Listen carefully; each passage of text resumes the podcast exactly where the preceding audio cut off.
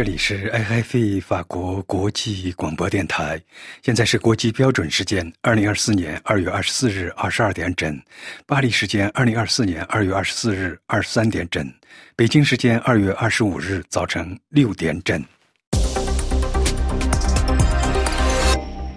首先，请听新闻提要。泽连斯基呼吁西方及时提供武器，以战胜强敌俄罗斯。七国集团承诺要让俄罗斯为侵略乌克兰付出巨大代价。乌战两周年，德国总理舒尔茨呼吁加大努力，确保有效防御。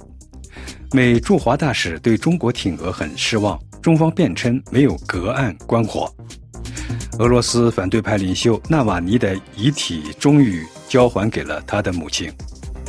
旧经济，中国领导人习近平走上前台。美联邦调查局称，安雄外泄资讯显示，中国网络间谍活动规模为世界之最。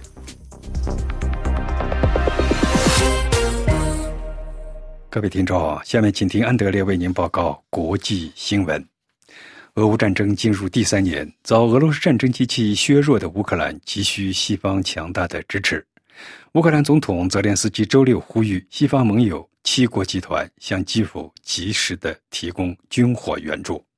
在基辅举行的七国集团视频会议上，泽连斯基敦促西方领袖说：“你们清楚我们需要拿什么来保护我们的天空，强化我们的陆军，支持我们不断成功的海上行动。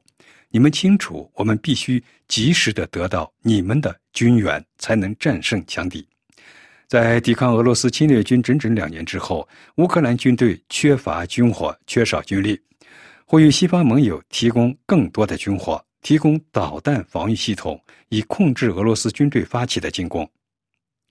基辅目前急需其主要的盟国美国六百亿美元的支持，但是支持特朗普的美国共和党议员在国会阻挡这一巨额援款法案的通过，而欧盟的援助也姗姗来迟。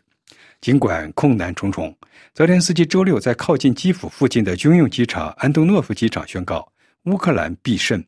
俄罗斯侵乌战争发动之后，其先头部队企图占领这座机场，但遭到乌克兰军队的强烈抵抗。乌克兰最终获胜。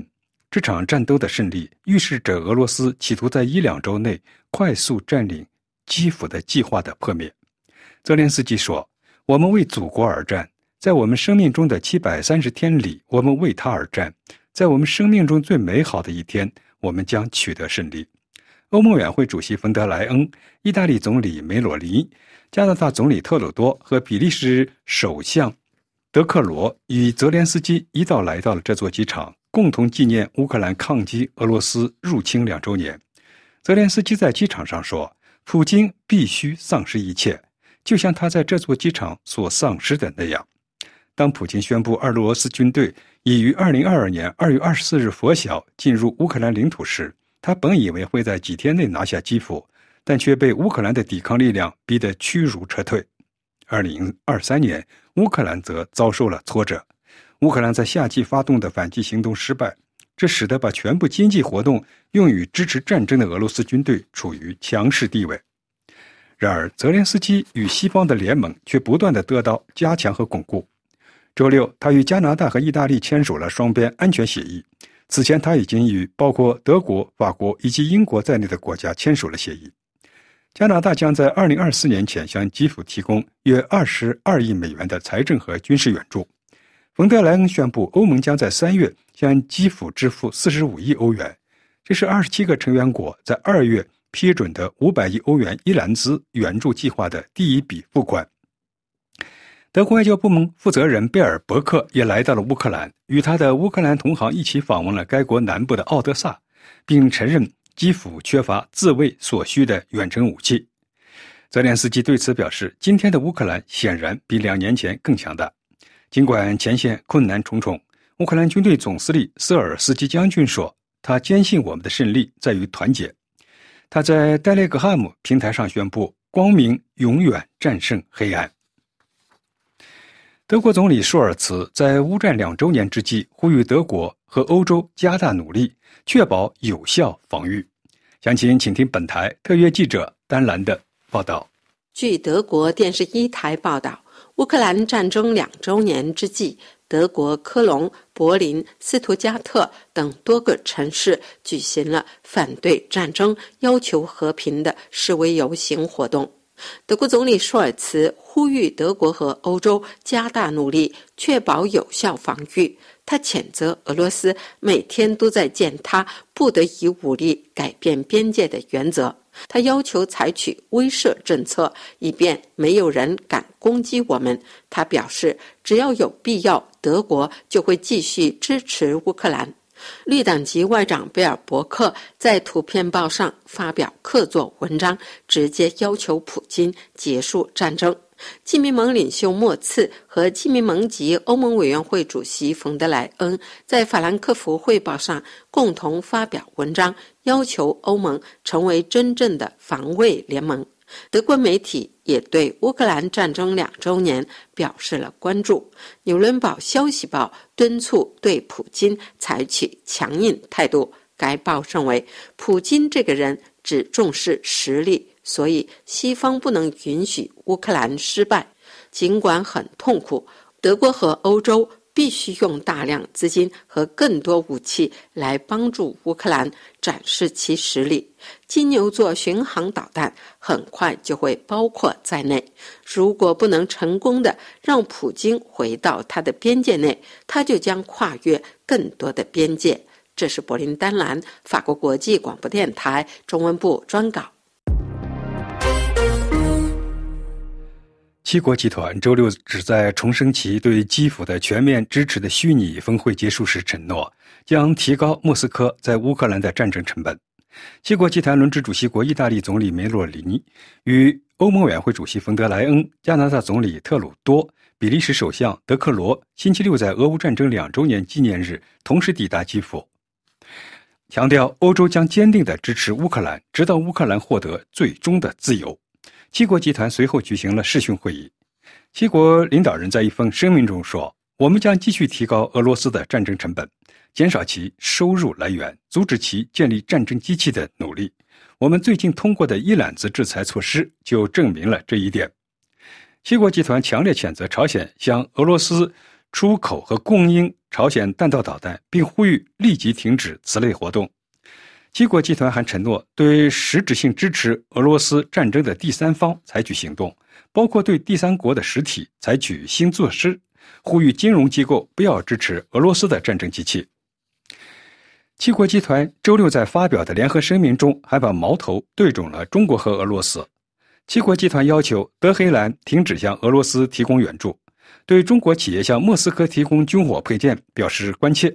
七国集团在联合声明中说。我们呼吁伊朗停止支持俄罗斯军队，并对中国公司向俄罗斯转让武器部件和军事生产设备表示关切。俄罗斯反对派领导人纳瓦尼的女发言人基拉伊尔米奇周六表示，阿列克谢·纳瓦尼的遗体已经移交给了他的母亲，但不知道在何种情况下会被批准举行葬礼。自二月十六日纳瓦尼在狱中猝逝以来，他的亲属一直呼吁将其遗体移交给他的母亲基拉伊尔米奇。在 X 社交平台写道：“阿列克谢的遗体已经移交给了他的母亲，并感谢一周多来一直敦促俄罗斯当局这样做的所有人。”他补充说：“他不知道当局是否会阻止按照家人的意愿和阿列克谢应得的方式举行葬礼。”而在上午，发誓要在国外继续为丈夫战斗的尤利亚·纳瓦尔纳亚指责俄罗斯总统普京阻止将遗体移交给家人。基拉伊米尔奇说，反对派领导人的母亲柳德米拉·纳瓦尔纳亚当时正在亚马尔涅涅茨地区首府萨列哈尔德，他的儿子就死在北极地区俄罗斯最严酷的监狱之一。这位反对派人士的支持者和许多西方领导人将他在狱中三年后的死亡归咎于俄罗斯总统普京，其中一些人认为这是谋杀。美国联邦调查局称，安雄外泄资讯显示中国网络间谍活动规模为世界之最。详情请听瑞迪的介绍。大批据信为中国信息技术企业安讯公司的资讯，二月十六日突然出现在一个在线软件源代码托管服务平台后，持续引发广泛关注。这些外泄资讯被认为是暴露出中国在世界各地的网络黑客行为的规模。各路信息技术专家在最初的谨慎表态之后，似乎开始对这些资讯的价值有所掌握。根据法新社二十三日发自北京的报道，美国联邦调查局认为这些资讯提供了中国网络间谍活动的海量资讯，其规模。为世界之最。这些外泄资讯中有员工对报酬的抱怨，有员工间的闲言碎语，也有关于侵入外国政府部门信息系统的资讯。从这些资讯中可以看到，安讯公司入侵了吉尔吉斯斯坦。泰国、柬埔寨、蒙古、越南等中国周边国家政府部门的邮箱服务器及网站，该公司员工将印度列为关键入侵目标。他们也成功进入了香港以及台湾一些高校的网站。从这些外讯资讯还可以知道，该公司已经无法再打开此前获得的缅甸和韩国政府部门的数据。该公司的入侵目标清单很长，英国政府也是目标之一。法国媒体披露的资讯显示，法国培养政治精英的高等学府巴黎政治学院也在受害者之列。中国国内的目标则有新疆和西藏。从各界目前掌握的消息来看，该公司网络入侵行动的客户中既有中国地方警察部门，也有国家安全部门。还可以看到买卖这些通过电脑入侵获得的资讯的行为。法新社的报道指出，从该公司内部员工的对话来看，公司的主要业务是设计特洛伊木马，植入恶意软件，由此侵入目标系统获取资讯。一份页面截屏还显示，有客户要求能进入东南亚国家联盟办事处或外交部，还有某国总理办公室等服务。该公司也向客户提供可以进入社交媒体推特账号、获取用户电话号码或私人对话记录的可能性。该公司甚至自称有办法绕过一些网站的两步认证安全措施。俄罗斯侵乌两周年之际，美国驻华大使伯恩斯二十三日在北京发表演说，公开表示对中国继续支持俄罗斯很失望。中国常驻联合国代表张军同日则在安理会发言时为中国的做法辩解称，中方没有隔岸观火。根据美国驻中国大使官网，伯恩斯表示，俄罗斯入侵乌克兰造成了二战以来对欧洲和世界和平的最大威胁。伯恩斯在演说中话锋一转。质疑，而中国做了什么呢？这位大使直截了当地指责中国继续向两年前非法入侵乌克兰的俄罗斯提供政治上和外交上的支持。他说：“美国对此很失望。”在北京，由国家控制的媒体将这场战争归罪于北约和欧盟。伯恩斯还表示，中国对乌克兰主权的存亡缄默无声。最后，请听一则中国的新闻。中共总书记习近平周五说，鼓励新一轮的大规模设备更新和消费品以旧换新。中国总理李强周六则在国务院常务会议上强调，如何更大力度吸引和利用外资。在外界普遍不看好中国经济前景的情况下，有分析指，中国领导人正面临着近十年来最大的压力，试图拿出新政来拯救经济。中国经济持续放缓的一个最新信号是。两会临近之时，中国各地方政府在春节前闭幕的地方两会上，陆续公布了2023年经济发展成绩单以及2024年的 GDP 增速预期目标。根据官方出台的数据，中国31个省级经济体中有17个未能达成2023年的 GDP 目标。中共总书记习近平在中央财经委员会第四次会议上称，加快产品更新换代是推动高品质。发展的重要举措，要鼓励引导新一轮的大规模更新和消费品以旧换新。德国商业银行高级专家汤米五分析说，今年年初由于成长担忧和通货紧缩加深至全球金融危机以来从未见过的水平，中国股市一度跌至五年低点。中国领导层上次面临这种压力是在二零一五年，然而目前的情况要复杂的多。各位听众，国际新闻报告完毕。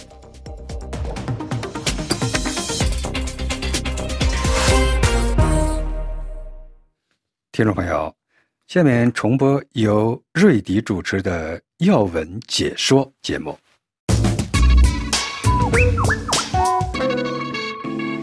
各位听众两年前的今天二零二二年的二月二十四日已经在边境陈兵数日的俄罗斯军队长驱直入，对乌克兰展开所谓的特别军事行动。两年之后，这场普京原以为可以三天结束的特别军事行动，早已成为名副其实的惨烈战争。两年来，俄乌两国损兵折将，人员和财力损失不计其数。而这场在二十一世纪的欧洲打响的入侵战争，也正颠覆二战后的国际关系格局。战争迈入第三个年头之际，俄罗斯誓言要报复所遭受的西方制裁，乌克兰誓言必将战胜侵略者。美欧政府再三表态将继续支持乌克兰的抵抗行动，但持续两年的战火无疑也在消耗各方的意志，而战争目前尚没有显露任何停止的迹象。如果说普京领导下的俄罗斯在现代技术高速发展并走向全球化的二十一世纪发起一场传统的入侵战争令人震惊的话，泽连斯基领导下的乌克兰面对物资、人力和军事资源都远比自身强大的入侵者毫不退让、顽强抵抗的决心，也远超出了美欧各国的预料。战争的爆发令经历了七十年和平的欧洲重新感到了战争的威胁，也意识到了自身防卫能力的薄弱。美国则在与中国展开全面战略竞争之际，不得不应对欧洲战场的危机。但对战事爆发可能性的低估，以及对乌克兰抵抗决心的低估，都使得美欧对乌克兰的实际支援表现出犹豫而且迟缓。一波接一波的制裁措施虽然令普京的战争机器力不从心，但并没有能阻断战争的继续。而美欧对乌克兰的军事支援，目前显然也未能让乌克兰反败为胜。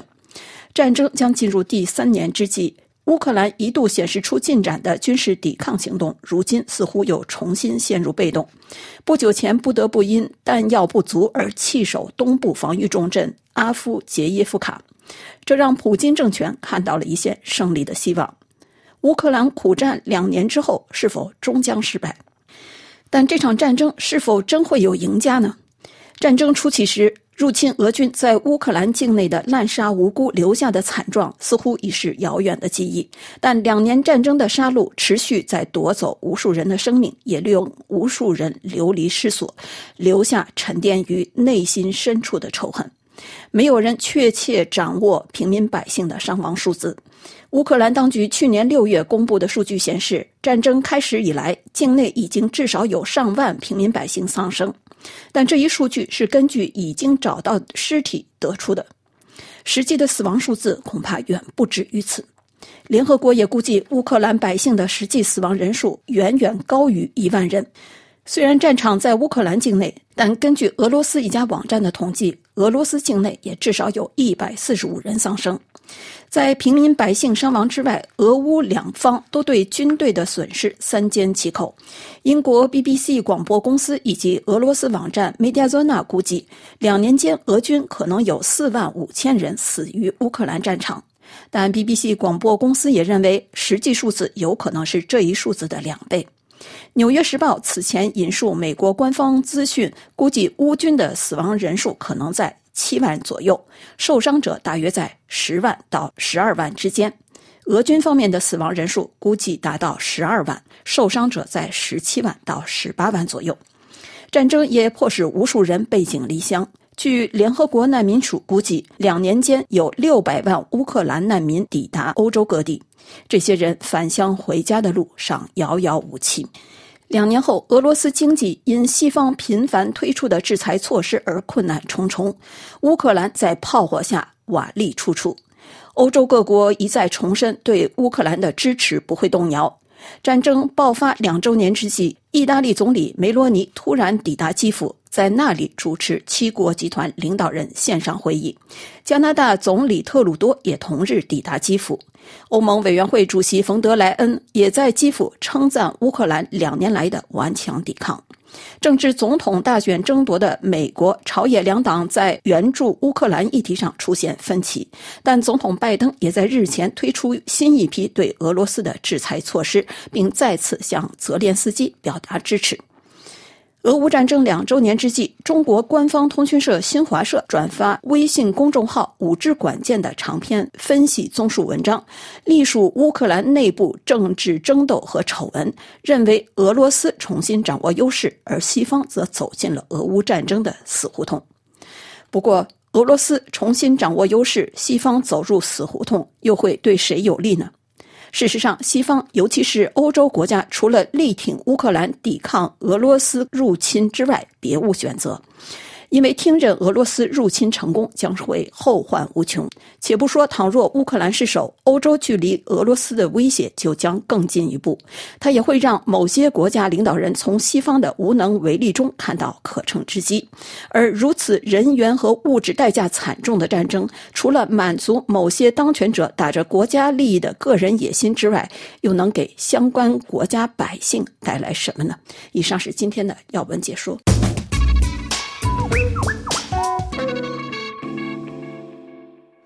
听众朋友，现在请听由倪楠主持的法国报纸摘要。各位好，今天是二零二四年二月二十四日，星期六。今天初刊的法国主流大报在头版关注的重点大多为总统马克龙在农业展的紧张气氛下不得不取消与农业工会代表的辩论，以及随着捷克斯洛伐克情报机构解密的文件而浮出水面的曾经受雇于苏联的法国精英群体，当中包括政治人物、记者、高级公务员等。今天初刊的法国《费加罗报》和《解放报》均在头版和内页大篇幅重点关注了这群曾经受雇于苏联集团的法国间谍。得益于法国记者文森·茹维尔的新书《莫斯科的雇员：政治人物、记者、高级公务员那些曾经为东方阵营所用的法国间谍》，读者能够一窥捷克斯洛伐克间谍机构的解密档案，当中呈现了冷战期间和冷战结束之后和西方关系正常化了的苏联集团。是如何成功接触到这群法国精英，使其成为真正的特工、值得信赖的合作者，或者简单的线人以及有用的蠢货？这一群体大约有三十个人，通过与捷克国家安全局合作，为东方阵营进行间谍活动，至少在苏联解体前，向强大的克格勃提供过信息。此书作者茹维尔指出，这群人当中很少有人被揭发，受到制裁的更是少之又少。具体来看，根据该书，这些情报人员当中包括法国欧洲一台前负责人热拉尔·卡雷鲁，他后来还曾在 TF1 电视台担任多个要职。根据本书，卡雷鲁曾由布拉格特工所招募。解放报就此联系了现年八十二岁、目前仍在 C News 任评论员的卡雷鲁，但卡雷鲁不愿置评。但解放报指出，卡雷鲁曾经直接回应过该书作者茹维尔，称自己所谓的被招募的指控十分荒谬。并无视了书中所罗列的证明。卡雷鲁还在《观点报》上进行驳斥，称自己从没给共产主义的捷克斯洛伐克提供过情报服务。他还谴责该书攻击他的正直和职业荣誉。不过，《解放报》指出，如维尔翻阅解密文件，并找到了卡雷鲁被招募的相关报告，称卡雷鲁被招募是他年轻时极左激进主义以及他对美食和美丽的事物不加掩饰的热情的产物。该书披露的其他人员当中，还有曾经在多份法国著名报刊公职的记者阿尔贝尔·保罗·朗丹。朗丹在一九五九年到一九七零年之间，向东方阵营提供了两百多份报告，并利用其在法国政界的关系网，为捷克斯洛伐克提供过军事机密，例如法国研制氢弹出现的延迟，并供出了在法国避难的捷克斯洛伐克政治难民的信息。法国的东方特工记者群体波及众多。知名媒体，其中讽刺《鸭明报》、法国国家广播、《费加罗报》、国防杂志等均未幸免。其中一些人后来被法国所发现，但另外一些人其与苏联格鲁乌、俄罗斯克格勃的关系，此前从没有被发现过。《费加罗报》也在今天头版关注了茹维尔的新书所披露的苏联阵营在法国记者的鱼塘里钓鱼、招募间谍的往事，对曾在该报撰稿的涉事记者做了回顾，并指出这是东方阵营的一种传统，延续至今。《费加罗报》在大篇幅报道之后总结认为，法国尤其需要吸取一个教训，牢记1991年之前的苏联的目标，那就是分化欧洲、弱化北约，使得美国脱离其承诺。因为这很对弗拉基米尔·普京的胃口。《费加罗报》引述一名法国前反间谍人士的评论称：“对莫斯科来说，影响力仍然是最重要的目标。虽然现如今通过社交网络不需要进行直接接触了，但如果有机会，俄罗斯人还是会这么做的。需要警惕的是，现在就像冷战时期一样，反美主义依旧很有市场，而且就算意识形态这张牌打不通，总还有金钱可以利诱。”好了，以上是我们今天的法国报纸摘要，一起来关注了苏联的法国精英间谍群体浮出水面，为当今法俄关系敲响警钟。我是倪楠，感谢收听。听众朋友，现在请听由傅林主持的印太纵览专题节目。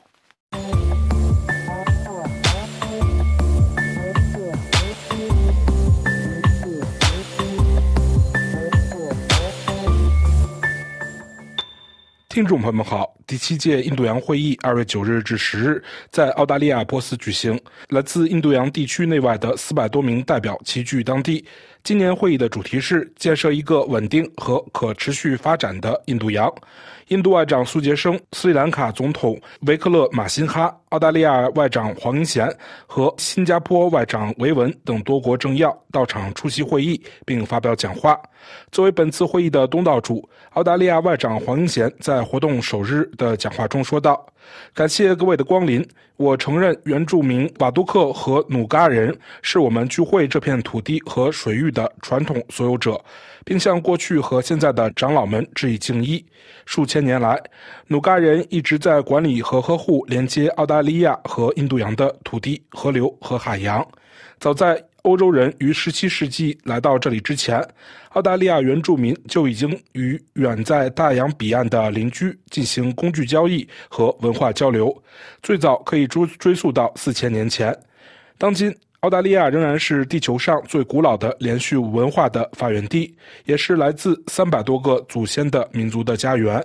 这个国家的人民与世界上众多民族有着共同点，包括我们在印度洋首府波斯所面对的这片海洋周围的民族。当我们向西望去，澳大利亚人看到的是印度洋。我们从自己的倒影中看到印度洋上的人民：三万多名澳大利亚人来自毛里求斯，五万多名澳大利亚人来自东非。我们来自南亚各地的不同社区，以及。近一百万名拥有印度血统的澳大利亚人。事实上，一些从东非出发的澳大利亚人可以追溯到上世纪初从印度迁移而来的移民。澳大利亚和你们大家一样，是令人骄傲的海洋守护者。我们共享印度洋和太平洋这两大洋，几乎占地球表面的一半。我们认真对待这一责任。我们知道你们也是如此，尤其是印度洋上的岛国。他们守护着比陆地更多的水域，小小的岛屿却拥有广阔的海洋。我们不仅因共同的地理位置而联系在一起，也因我们利益的共同命运而联系在一起。我们如何繁荣，将取决于我们如何共同努力实现这些共同的利益。黄英贤说：“因此，我感谢你们所有人出席本次会议。一位国家元首、十七位部长、秘书长和来自三十四个国家的约四百多名代表。请允许我特别感谢斯里兰卡总统维克勒马辛哈阁下。总统先生，您与本会议有着深远的渊源。您作为总统首次访问澳大利亚，我们深感荣幸。”我感谢印度基金会和波斯美国亚洲中心为主办今天活动所提供的支持。我很荣幸能与我的朋友苏杰生博士共同主持本次会议。苏杰生，您是这次重要探讨的轴心，我感谢您的领导力。黄英贤说：“首先，我要承认，我们是在俄罗斯全面非法和不道德的入侵乌克兰两周年前夕开会的。”中东的破坏性冲突仍在继续，加沙有四十万巴勒斯坦人在挨饿，一百万人面临挨饿的危险。加沙有一百七十万人在其境内流离失所，同时仍有一百三十多名人质被哈马斯扣押。地区局势升级的风险仍然很大。这些冲突造成的惨重损失，凸显了像我们这样的国家共同努力捍卫本地区和平的重要性。关于印度太平洋的探讨很多。但要更加重视这个复合词的后半部分。事实上，本地区太平洋一侧面临的前所未有的威胁，印度洋一侧也同样面临。我们所追求的繁荣、和平和韧性正受到严重挑战，粮食和能源日益短缺，更多的人流离失所，更多的冲突危及生命，造成生命损失。缅甸政治、人道主义和安全局势的持续恶化，不仅严重影响了缅甸人民，也严重影响了地区的安全。在其他地区，因争议地区引发的冲突和紧张局势，增加了冲突升级的风险。跨国犯罪和恐怖主义继续对本地区的安全与经济繁荣构成挑战。正如我们在与印尼共同主办的论坛“巴黎进程”上所探讨的那样，你们中的许多人和我们澳大利亚人都深切地感受到了非正常移民和人口走私所带来的普遍挑战。非法、无管制和未申报的捕捞活动，威胁着蓝色经济以及依赖蓝色经济的生计和稳定。多边体系没有履行我们一致同意的承诺。当然，气候变化的速度比我们阻止气候变化的共同努力还要快。我们的许多社区已被洪水和火灾淹没。仅在过去一年，巴基斯坦就有三千三百万人，孟加拉国有七百万人因洪水而流离失所。黄永贤说。非洲面临长期干旱和旋风，政府间气候变化专门委员会在2021年就曾警告说，自20世纪50年代以来，印度洋的变暖速度超过了任何其他水域。据预测，气温升高以及其他气候影响将导致整个海洋的鱼类捕获量下降，从而损害高度依赖渔业且缺乏适应气候冲击选择的国家。气候变暖。酸化和珊瑚白化正在影响马尔代夫，并使印尼、红海、波斯湾和孟加拉湾的渔获量下降。地势较低的太平洋环礁国家如图瓦鲁深刻感受到了海水变暖的威胁，而印度洋国家如塞舌尔也感受到了这一威胁。塞舌尔仅比海平面高出几米，毛里求斯则估计在未来五十年内，该岛一半的海滩将被侵蚀。最近在那里发生的石油泄漏事件和斯里兰卡的货船火灾，都有力地提醒我们这些岛屿生态系统的脆弱性。黄英贤说：“保护我们的地区需要减缓气候变化的破坏性进程。”我很高兴地宣布，澳大利亚将在印度的印太海洋倡议中启动一个海洋和沿海韧性中心。该中心将推动印太地区合作伙伴。就海洋生态、气候变化威胁和海洋污染等与我们共同的印度洋可持续发展息息相关的问题进行更为深入的接触，并推进相关的科学研究。环印度洋联盟蓝碳中心由我们在波斯的国家科学机构澳大利亚联邦科学与工业研究组织领导。该中心也在开展能力建设，增强环印度洋联盟成员保护和恢复。整个印度洋蓝碳生态系统的能力，经济、气候和粮食不安全正在加剧该地区的人道主义危机和灾害。澳大利亚将继续为印度洋国家提供备灾和发展援助，以促进医疗保健、经济复苏和人道主义支持。在上一财年，澳大利亚仅向南亚地区就提供了超过3.3亿澳元的发展援助和超过1亿澳元的人道主义支持。然而，我们的安全和主权也面临着其他日益增长的威胁。纵观历史，我们看到与大国相距遥远的小国在争夺主导权的竞争中首当其冲。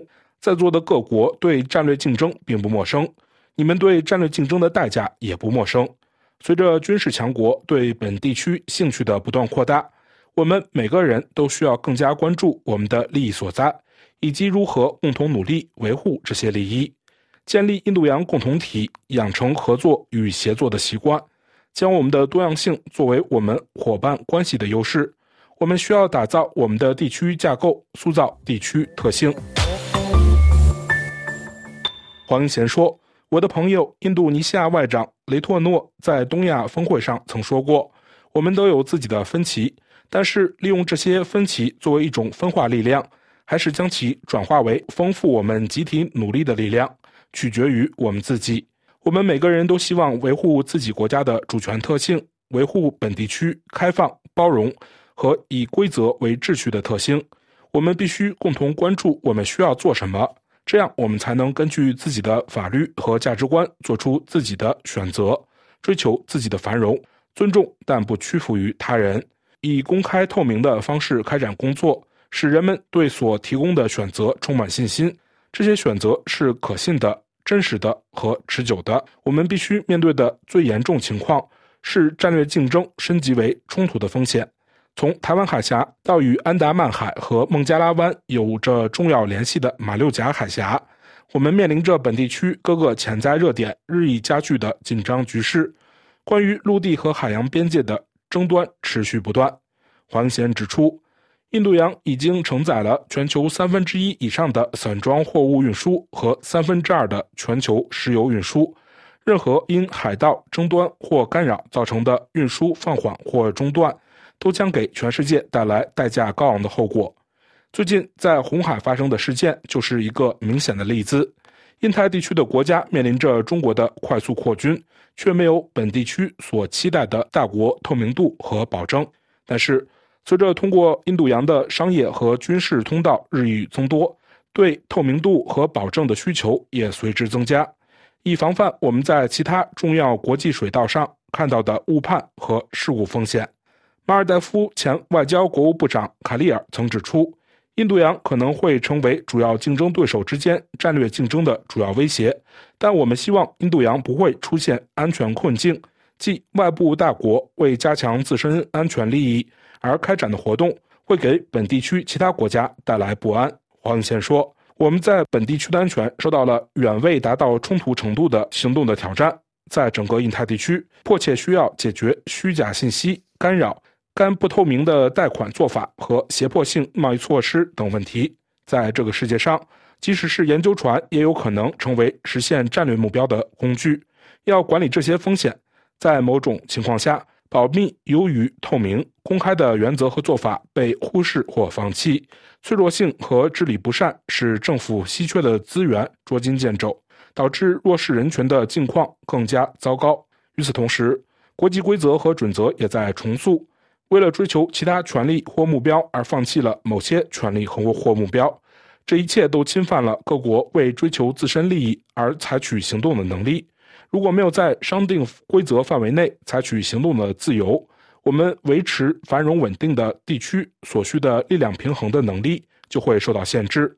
无论我们谈论的是这些侵蚀的风险，还是灾难性冲突的风险，我们的利益仍然是明确的。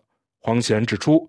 一个和平、可预测、遵循公认规则和规范的地区，一个我们所有人都能合作、贸易和繁荣的地区。在这里，大国不会决定小国的命运，每个国家都可以追求自己的理想。在这里，没有任何国家可以主宰，也没有任何国家被主宰。我们要的不是一个封闭、等级森严的地区，而是一个以开放和透明为特征的地区，一个优先考虑。地区国家韧性和自主性，维护地区和平与稳定，遵守国际法以及商定的规则与准则，尊重所有国家主权的地区。黄先说：“我们地区的这一愿景是以主权为基础的。从根本上而言，主权就是能够自己做出决定，重塑自己的未来。主权可以单独行使，但只有我们共同努力，主权才能得到最好的保障。”因为我们中的任何一个人都无法独立建立一个具有我所描述属性的地区，我们只有共同努力，为战略平衡做出贡献，才能实现这一地区的目标。澳大利亚决心为本地区的战略平衡做出我们的贡献。我们正在投资于我们自己的国家力量，并运用我们所掌握的所有国家工具。我们正与合作伙伴共同努力，帮助提高抵御胁迫的能力和抵抗力。我们正投资于我们的外交。努力建立联盟，促进保证缓解紧张局势，避免危机，预防和帮助解决冲争端。我们正投资于有能力的军队、国防工业和伙伴关系，包括通过澳英美三边安全伙伴关系，以促进我们作为本地区安全伙伴的作用。威慑和保证都是减少冲突风险所必须的。通过展示冲突发生时的高昂代价，以及冲突不发生时对所有人的好处。透明度是我们方法的核心，为我们自己设定标准，并期望其他国家效仿这些标准。但是，如果没有可靠的军事能力，外交的效力必然会大打折扣。如果没有更积极的外交活动，军事能力被调动的风险就会更大。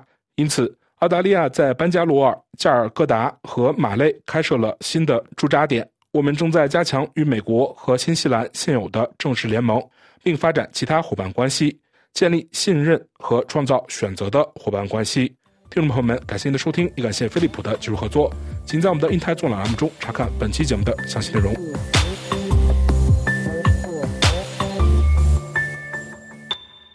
听众朋友，现在请听由铃兰主持的《今日欧洲》专题节目。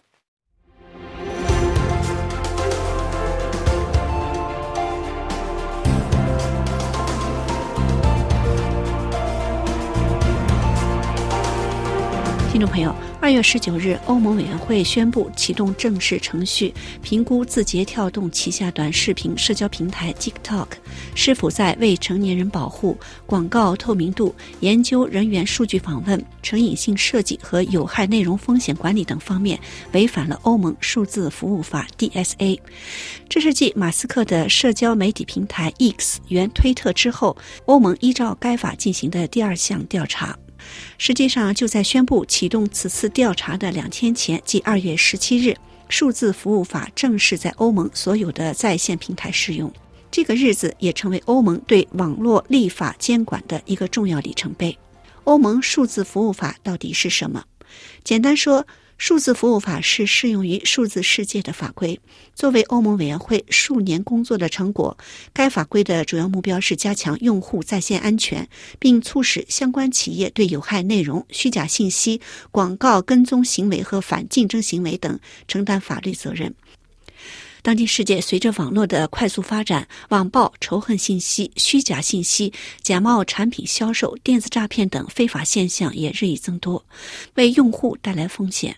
为保护欧洲人使用网络，欧盟推出了打击网络滥用行为的法规，这就是数字服务法，简称 DSA。在此有必要提到欧盟另一个监管网络及相关风险的重要法案——数字市场法 （DMA）。事实上，这两个法律组成了欧洲塑造数字未来、欧洲数字战略的一部分。其区别在于，DMA 欧洲市场法旨在解决通常被称为 GAFA，即谷歌、苹果、脸书、亚马逊和微软等数字巨头网络主导地位所带来的风险，特别是打击违反竞争的行为，刺激数字市场的创新和竞争力，加强保护欧洲消费者的选择自由。与数字市场法相比，数字服务法则更聚焦于保护欧洲网络用户的隐私等基本权利，希望敦促企业有节制、有方法的投放广告等内容。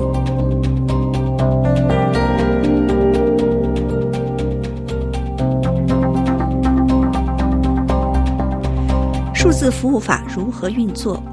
在实践中，数字服务法的基本原则非常简单：任何在现实生活中被认为是非法的，在数字生活中也必须是非法的。为此，数字服务法要求网络平台承担责任，确保在其数字平台，尤其是谷歌、脸书等最重要的平台，制定有效措施，打击非法有害内容的传播。根据平台服务类型和规模的不同，数字服务法制定了各种规范，涉及内容审核做法、在线广告透明度、保护儿童免受个性化广告侵害、交易商的可追溯性，以及适用于战争、恐怖主义或流行病情况下的特殊危机机制等。适用于所有平台的规则。数字服务法规定的主要内容有：平台有义务在欧盟二十七个成员国之一指定一名法律代表，有义务建立问题内容报告系统，并在平台发现非法内容之后立即迅速采取行动，删除非法内容或阻止访问非法内容。如果平台怀疑存在严重刑事犯罪威胁到生命或安全时，必须迅速通知司法当局。平台必须每年发布年度报告，详细说明采取的内容管理措施及对非法内容报告的响应时间。他们还必须报告与用户之间的争议以及所做出的决定。必须建立免费投诉系统，使得用户能够对撤销信息、暂停或终止账户的决定提出质疑。平台必须暂停经常提供非法内容的用户。在线销售网站在授权卖家使用其平台之前，必须对卖家的身份进行检查。他们还必须对广告进行抽查。广告平台必须允许每个用户了解其定位于他们的参数以及广告的资助者。禁止将敏感用户数据，如性别、政治倾向、宗教信仰等，用于定向广告。尤其要防止操纵舆论。禁止针对未成年人的广告。禁止欺骗性界面引导网民使用某些账户设置或付费服务。专门针对大型平台规定的义务。委员会指定的二十二个超大在线平台必须遵守附加的规则。这些平台包括推特和 TikTok，以及亚马逊、苹果、谷歌、Meta 和微软的主要服务。这些公司必须分析其服务在传播非法内容、侵犯隐私或者言论自由、健康或公共安全方面的风险，并采取相应措施来降低这些风险。超大平台必须向监管机构和经批准的研究人员提供其算法的访问权限，以便对其遵守法规的情况进行监督。超大型平台每年将自费接受一次独立机构的审查，以检查其是否履行义务。他们必须设有一个独立的内部控制部门，以检查其是否遵守欧洲的规则。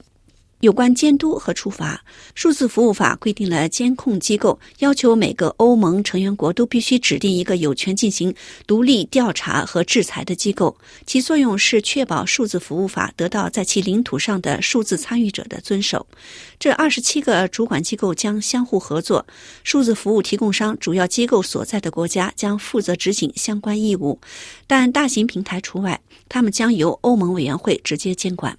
如果违反数字服务法者，将面临重罚，罚款最高可达其在全球年营业额的百分之六。对于严重和屡次违规的平台，可能还会受到被禁止在欧洲运营的处罚。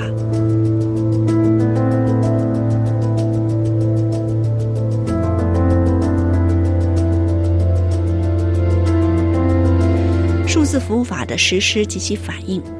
数字服务法二零二二年十月十九日通过，去年七月在欧洲议会获得批准，规定自二零二四年二月十七日起适用于欧洲所有的网络平台，但相关规则已从去年八月二十五日开始提前适用于在欧盟的拥有超过四千五百万用户的超大型在线平台及搜索引擎。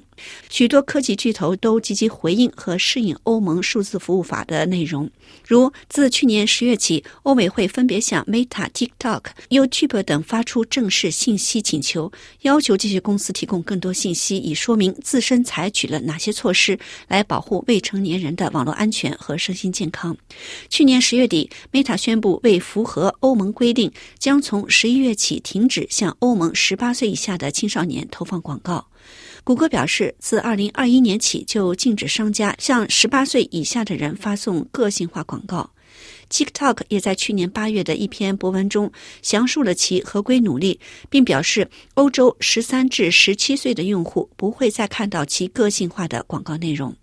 但欧委会仍然还是出手了。去年十二月十八日，欧委会对马斯克的社交媒体平台 X 发起了该法案下第一项正式调查。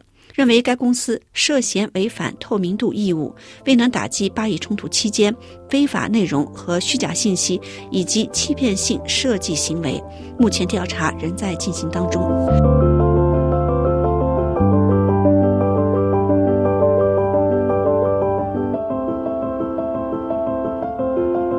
二月十九日，欧委会宣布对 TikTok 启动的调查是基于该法的第二项正式调查。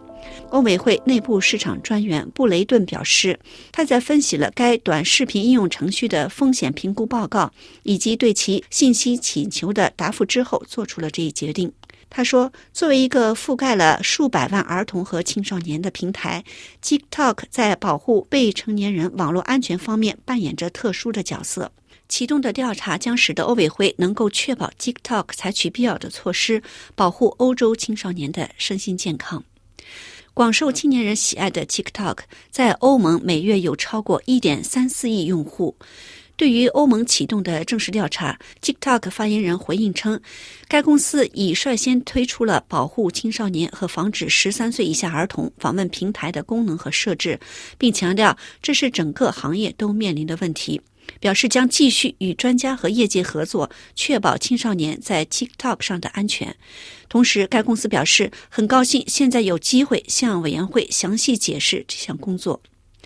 欧委会强调，现在将对 TikTok 优先开展深入调查，尤其将评估 TikTok 系统包括算法系统设计产生的实际或可预见的负面影响，是否可能会刺激行为成瘾。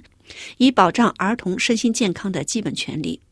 调查的重点还包括审查 TikTok 为防止未成年人访问不当内容而使用的年龄验证工具，以及允许研究人员在访问 TikTok 数据方面的疑似缺陷。这是当局核实新法规合规性的一项要求。欧委会表示，在启动调查程序后，将继续收集证据，例如发送补充信息的请求、进行面谈或者检查。同时强调，正式调查程序的启动，并不代表预先判定其结果。数字服务法对此类调查没有设定结束正式程序的法定期限。深入调查的持续时间将取决于多个因素，包括案件的复杂程度、相关公司与欧委会合作的程度以及辩护权的行使等。如果 TikTok 被判违反数字服务法，其所有者数字跳动公司将可能面临高达其全球营业额百分之六的罚款。听众朋友，以上的今日欧洲由李兰编播，感谢收听。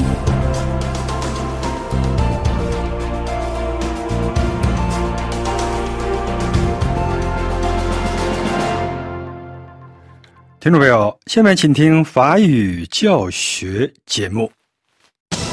Mission Paris，由欧洲联盟赞助，法国国际广播电台、德国之声 Polski 广播电台联合制作。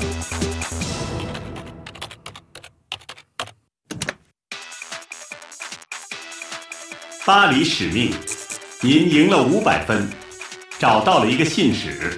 Vous êtes Eva Je suis le messager. 您有一个密码， Écoutez. 1, 8, 5, 2. 但是密码有什么用呢？尽快拯救国家，否则就晚了。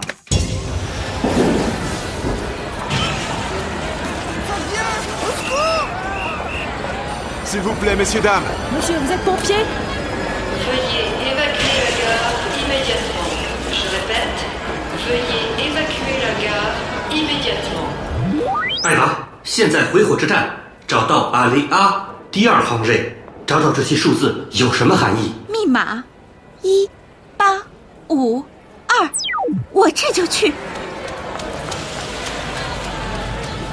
La police est là. Monsieur, monsieur, c'est fermé, s'il vous plaît. Close. Kyosu, s'il vous plaît. Pardon, pardon Je ne comprends pas. 糟糕，怎么办才能让他放我进去呢？ Madame 也许他可以帮助我。嗯，Pardon, madame. Bonjour.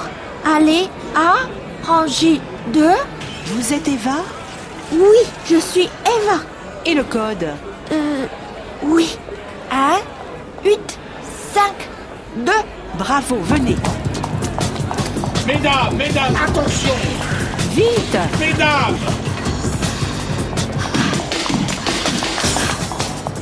自动行李寄存处。当然了，我们来看看里面有什么。一、八、五、二。Ah ah La statue de mille morts, mais la fertilité retrouvée. Merci Eva.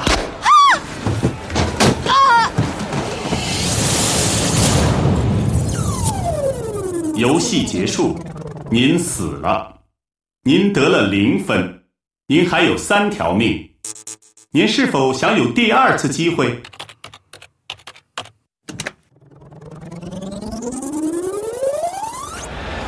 你好，还是我。艾娃，密码打开了火车站寄存处的一个保险柜，去看看里面有什么东西。好的如果遇到问题，你就说不明白，Je ne comprends pas。Je ne comprends pas.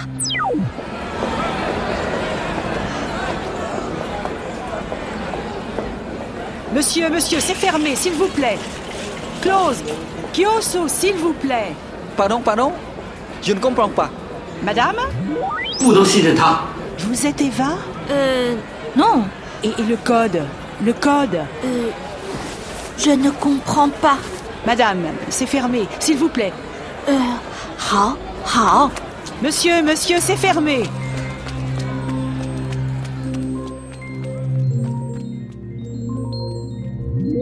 做得好，转身，跟着行李寄存处的指示路牌走，躲开注册后的警察。好。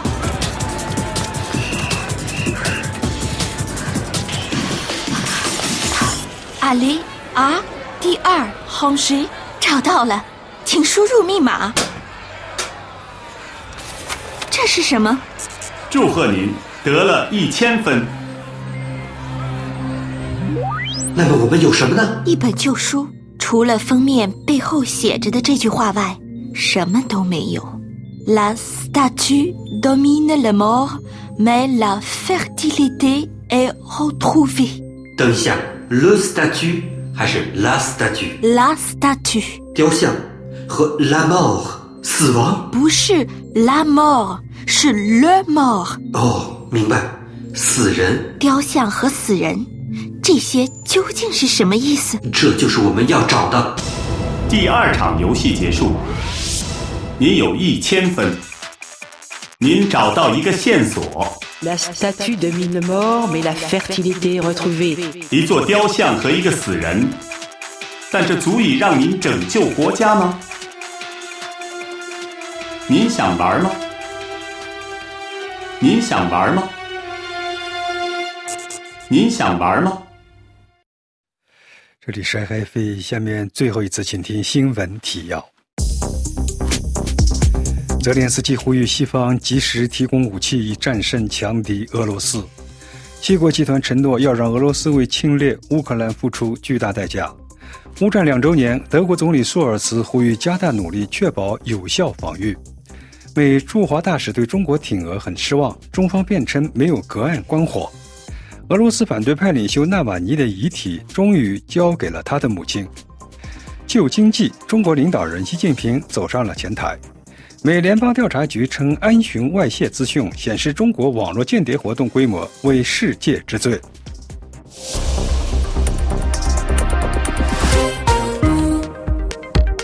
这里是 FE 法国国际广播电台，各位听众，您刚刚收听的是本台第一节中文广播。本次节目由安德烈主持，感谢菲利普的技术合作。下面请听一首法语歌曲，由克莱亚·万桑演唱，歌名是《呢伊》。本台本次节目将随着歌曲的结束而结束，谢谢您的收听。